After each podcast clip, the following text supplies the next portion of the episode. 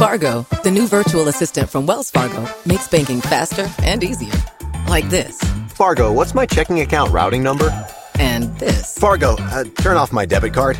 And this. Fargo, what did I spend on groceries last month? And that's just the beginning. Do you Fargo?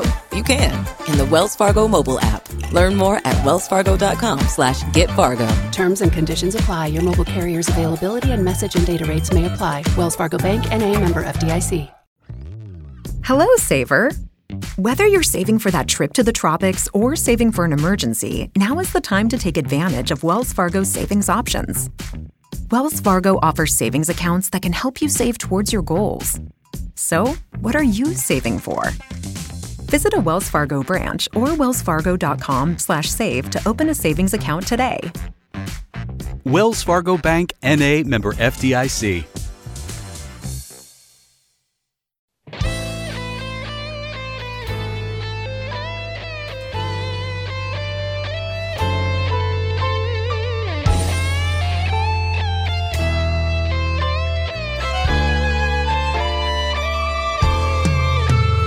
Peggy 18. Que me gusta a mí cómo queda el Peggy 18, no es que vayamos a hablar de nada que requiera de una edad. Quizá algo más de conocimiento técnico puede ser José Manuel Cuñat. Muy buenos días. Hola, buenos días. Claro, generalmente los viernes hablamos de videojuegos en la cafetera, pero hay muchas maneras de abordar los videojuegos, se pueden mirar desde muchas perspectivas y hay algo de lo que no habíamos hablado nunca, que me decía José Manuel Cuñat, me parece que es interesante, que es algo que podemos, pero quizá para un público un poquito más especializado, son los emuladores, los programas informáticos que lo que permiten es ejecutar, por ejemplo, programas o videojuegos en una plataforma diferente a, la que fueron escritos originalmente. Por ejemplo, un emulador de Commodore 64. Muchos de vosotros habréis tenido un Commodore 64 en la juventud o en la infancia y entonces ahora se puede hacer que videojuegos diseñados para eh, un Commodore 64 se puedan ejecutar en un PC, por ejemplo, ¿no? Esto sería una definición más o menos, José Manuel. Sí, exactamente, sí, un poco la idea es esa. Esto yo creo que nace con el con, con intentando emular las máquinas de arcade, porque llega un momento en que en que tú cuando juegas con una consola y juegas un, a un... Bueno, más o menos como iba la historia del videojuego era que primero estuvieron los arcade, entonces tú ibas a los recreativos a jugar, luego vinieron las consolas y entonces los podías tener en casa. Entonces lo que tenías en casa era siempre menos potente y por lo tanto los juegos que estaban, digamos que traducidos a la consola de casa eran no eran siempre lo mismo, ¿no? Siempre era un poquito peor. Entonces llega un momento en que los ordenadores son capaces de ejecutar pues lo que se llama un emulador, que es lo que, como bien has dicho, es un software que hace de traductor, de intermediario entre, entre un sistema como, como podía ser entonces un Windows y lo que sería la máquina original. Claro, porque en esa evolución decías, los arcade, mucha gente se inició en el mundo de los videojuegos, en las máquinas, en los salones recreativos. Cuando aparecen las consolas te lo llevas a casa directamente al salón, pero es verdad que no tenían la calidad de los juegos recreativos, que eran máquinas enteras dedicadas a eso, a un solo juego. Y luego aparecen los ordenadores, los microordenadores, y luego los PC. Sí, un poco. Exacto. Sí, un poco está la parte nostálgica esa de volver a jugar a los arcade. Entonces, cuando los PCs empiezan a ser ya algo común y las consolas las tiene todo el mundo en casa, pues, pues digamos que hay una generación que quiere, que echa de menos el arcade porque el arcade desapareció gracias a eso, a que como todos teníamos los videojuegos en casa, pues para qué ibas a echar monedas. Entonces, eh, toda esa generación que quiere volver, pues acaban desarrollando el primero de todos, que yo creo que es el, más conocido, que es el MAME, que es un poco un emulador de, de múltiples arcades. Entonces ahí puedes jugar a cualquier máquina de entonces con eh, con un ordenador. De hecho, con un ordenador antiguo, porque estamos hablando del año 2000, que creo recordar que es cuando yo empecé a jugar con este con, esto. El, Luego, el MAME sería uno de los primeros eh, emuladores. Eh, sí, yo creo que sí, sí. Que podías instalar a lo mejor en Windows, en aquellos primeros, vamos, en aquellos PC del año 2000, y podías jugar a máquinas recreativas de los títulos más, más populares. Exactamente un poco lo que había que conseguir, la, otra, la segunda parte es que tienes que conseguir los juegos. Entonces los juegos van en un archivo comprimido que se llama ROM, que básicamente son el, ejecutable binario que iría en la máquina, que en ese caso iba en una memoria, en un chip, vaya, ese chip se leía y se metía dentro de un archivo. Y entonces ese archivo te lo descargabas de Internet. Por eso digo también que es sobre el año 2000, que es cuando, digamos que como Internet está ya más... Algo más, popularizado. Es más común, sí, exacto. Entonces los puedes encontrar, ¿no? Entonces puedes descargarte una máquina y probarla en tu emulador. Y entonces en, tu, en, tu, ordenador estás jugando a la máquina real.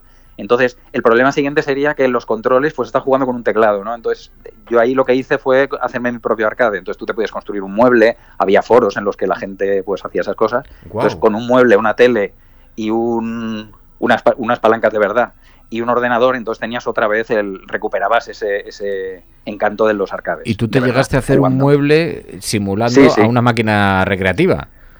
Exacto, sí, de hecho lo tengo en la academia y los chiquillos se lo pasan bomba con él. O sea, wow. es algo que ahora se ha vuelto a poner de moda. De hecho, yo los he visto por ahí en. Eh, los venden, ahora los venden hechos y con, con el, ya, ya preparados y todo, o sea, ya ponértelo en casa y ponerte a jugar.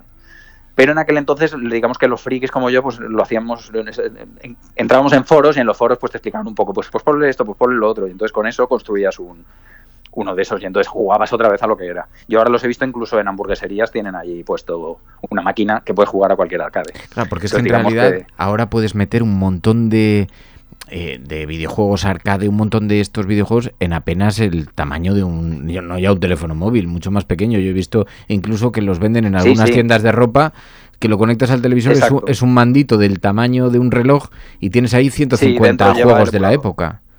Exacto. Sí, un poco es eso, son todas las, todas las ROMs estas metidas dentro de, nada, porque entonces no ocupaban nada, entonces claro, en cualquier cosa de ahora entran 200.000 juegos. Además con unos números aberrantes. Entonces digamos que después de, ese, que sería el MAME, eh, que, es, que es así como el padre de los emuladores, eh, diría yo. Luego vienen la siguiente generación, quiere emular las consolas antiguas. O sea, tú tienes una consola, pasas, de la, pasas digamos, de las, de las Nintendo de 8 bits, luego pasas a las 16, a las 32 bits, acabas con una Play y entonces dices, ay, cuando yo jugaba a la Nintendo, ¿no? Entonces eh, empieza a haber emuladores de consolas antiguas. Ah. Entonces estos emuladores eh, hay, hay, un montón, pero bueno, yo he seleccionado unos cuantos, como el RetroArch y el Launchbox. Dejaré los enlaces todos en el, en el Discord. ¿Vale? Entonces, estos son ejecutables bajo cualquier sistema operativo, como Windows, Linux, MacOS, el que tengas. Incluso el RetroArch, por ejemplo, se lo puedes poner incluso a consolas antiguas. A una PS2 se lo puedes poner para emular a consolas más antiguas, como una NES o una Sega Game Gear o una Game Boy o ese tipo de máquinas, ¿no?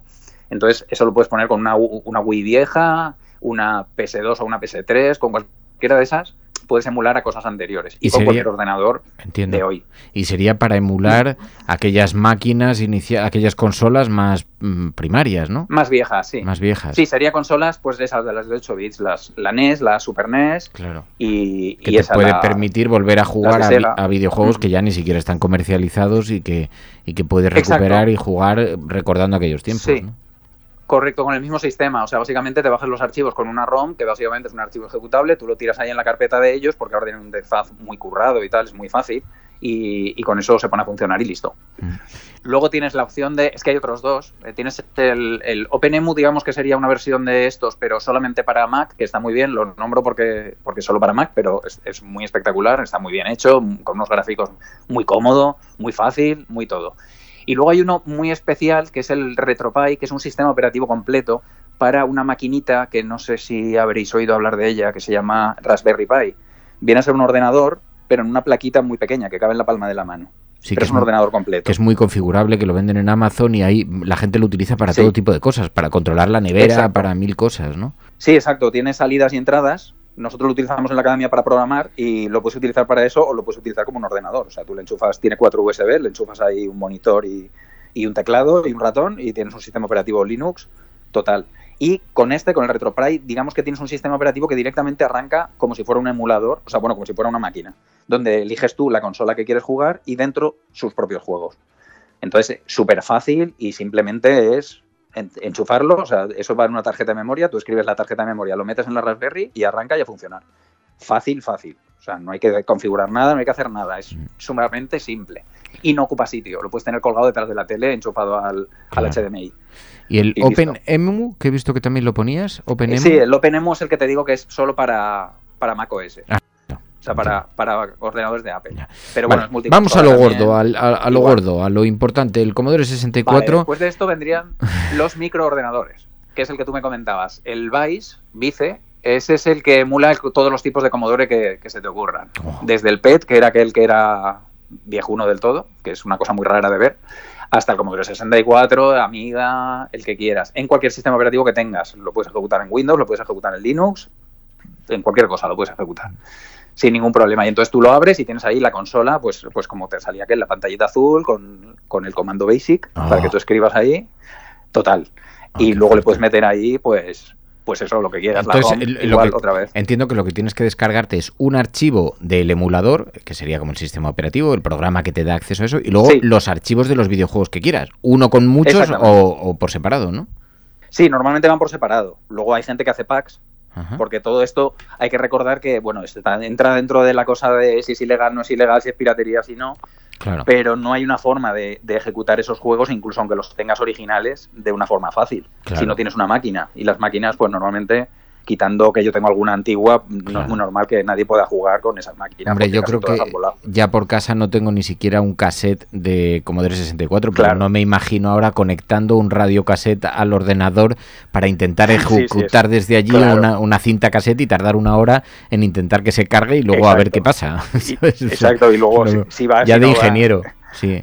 Porque luego hay mucho claro. ingeniero de la nostalgia que se dedica a recuperar, no ya equipos con- Sí, sí, los antiguos y tal, y los, sino que hace transiciones entre equipos modernos y antiguos y hacen un montón de cosas, ¿no?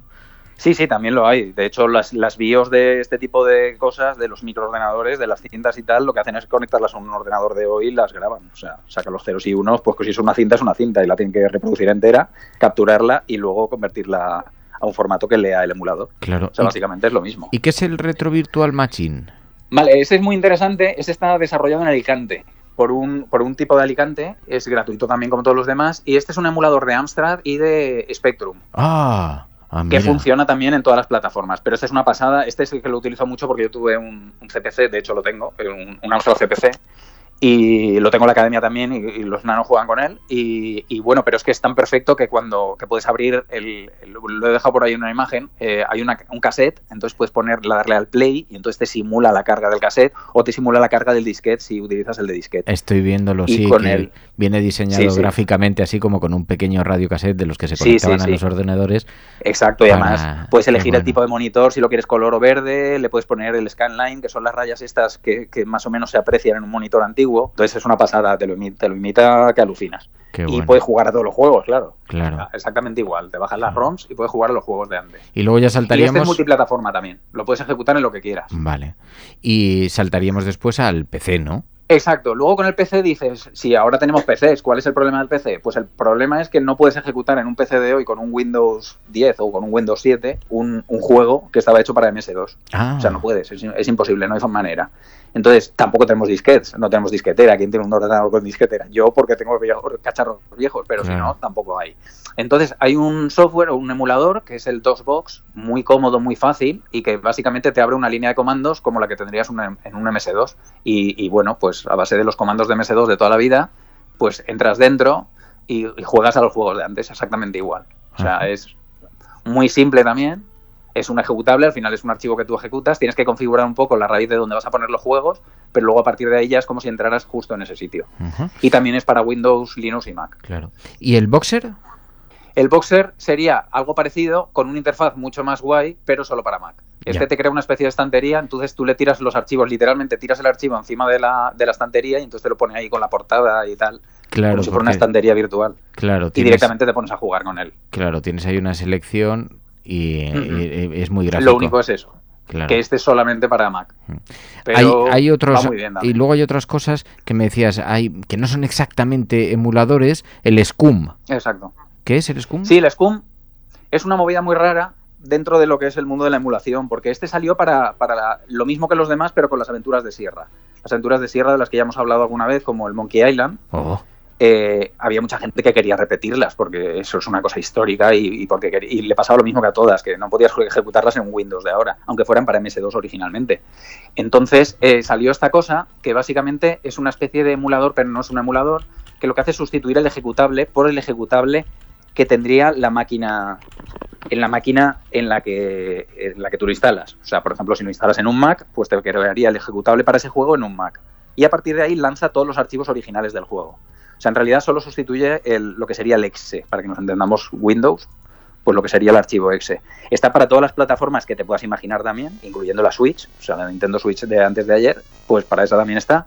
Consolas PSP, eh, la Play, en fin, en, en cualquier cacharro lo puedes ejecutar, teniendo la aventura original de, de Lucas. Luego lo han ido aprendiendo, empezó con Lucas, con todas las de Lucas, el de Tentáculo, en fin, todas. Y luego pasaron las de Sierra y las de todos los demás. Ahora es, digamos que es multiaventura gráfica. Claro. Porque cada una tenían un motor siempre utilizaban el mismo motor gráfico y luego cambiaban los archivos. Entonces, aprovechando eso, pues básicamente lo que hacían era compilar el, crear un ejecutable del, motor para la máquina que sea. Claro, claro, son y ya está ahí, tira de los archivos originales. Esto es muy para nostálgicos. Estoy viendo ahora unas imágenes del Dr. Livingstone, supongo. Claro, la, son gráficos muy, muy primarios, este muy antiguos Claro, toda la emulación es para eso. Claro. Es para frikis del, del, de la antigüedad, para la nostalgia y para que le puedas enseñar. Por otro lado, el tema de la nostalgia, aparte de que uno se regodee en, en, sus tiempos jóvenes, es para que puedas compartirlo con, con la familia. No sé, yo comparto con mi hija, hemos jugado al al Monkey Island y nos hemos pasado horas dándole al Monkey Island y al día del tentáculo. Bueno, además uno de estos. son juegos que permiten, claro, y que permiten ver las raíces del videojuego, cómo se configuraban y algunos no solamente son muy jugables, eh, eran realmente muy adictivos tenían una mecánica de juego muy muy bien ideada, ¿no? Y, luego, vamos, la prueba está en que muchos de ellos evolucionaron y son títulos ahora que siguen manteniendo la esencia de las historias. Sí, pero... sí, sí. sí. Mm. Incluso juegos hiper antiguos como pueden ser el Bubble Bubble del, del, de arcade, esos los críos tendrías que ver a críos de 8 años enganchados a ese juego. Ahora enganchadísimos. Eran los recreativos. Claro. Sí, sí, como cualquier otro juego de hoy. Claro. Que dices, no hace falta jugar a un juego del Fortnite o, cualquiera de hoy en día, sino que les metes ahí un arcade de toda la vida de ir echando monedas y los nanos se lo pasan bomba. Claro, absolutamente. Oye, pues muy interesante los emuladores. José Manuel Cuñad, gracias de corazón, muchísimas gracias. Muy bien, gracias a vosotros. Un abrazo.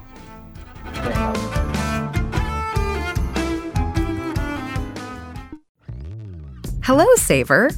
Whether you're saving for that trip to the tropics or saving for an emergency, now is the time to take advantage of Wells Fargo's savings options. Wells Fargo offers savings accounts that can help you save towards your goals. So, what are you saving for? Visit a Wells Fargo branch or wellsfargo.com/save to open a savings account today. Wells Fargo Bank NA member FDIC. Fargo, the new virtual assistant from Wells Fargo, makes banking faster and easier. Like this Fargo, what's my checking account routing number? And this Fargo, uh, turn off my debit card. And this Fargo, what did I spend on groceries last month? And that's just the beginning. Do you, Fargo? You can in the Wells Fargo mobile app. Learn more at wellsfargo.com slash get Fargo. Terms and conditions apply. Your mobile carrier's availability and message and data rates may apply. Wells Fargo Bank and a member FDIC.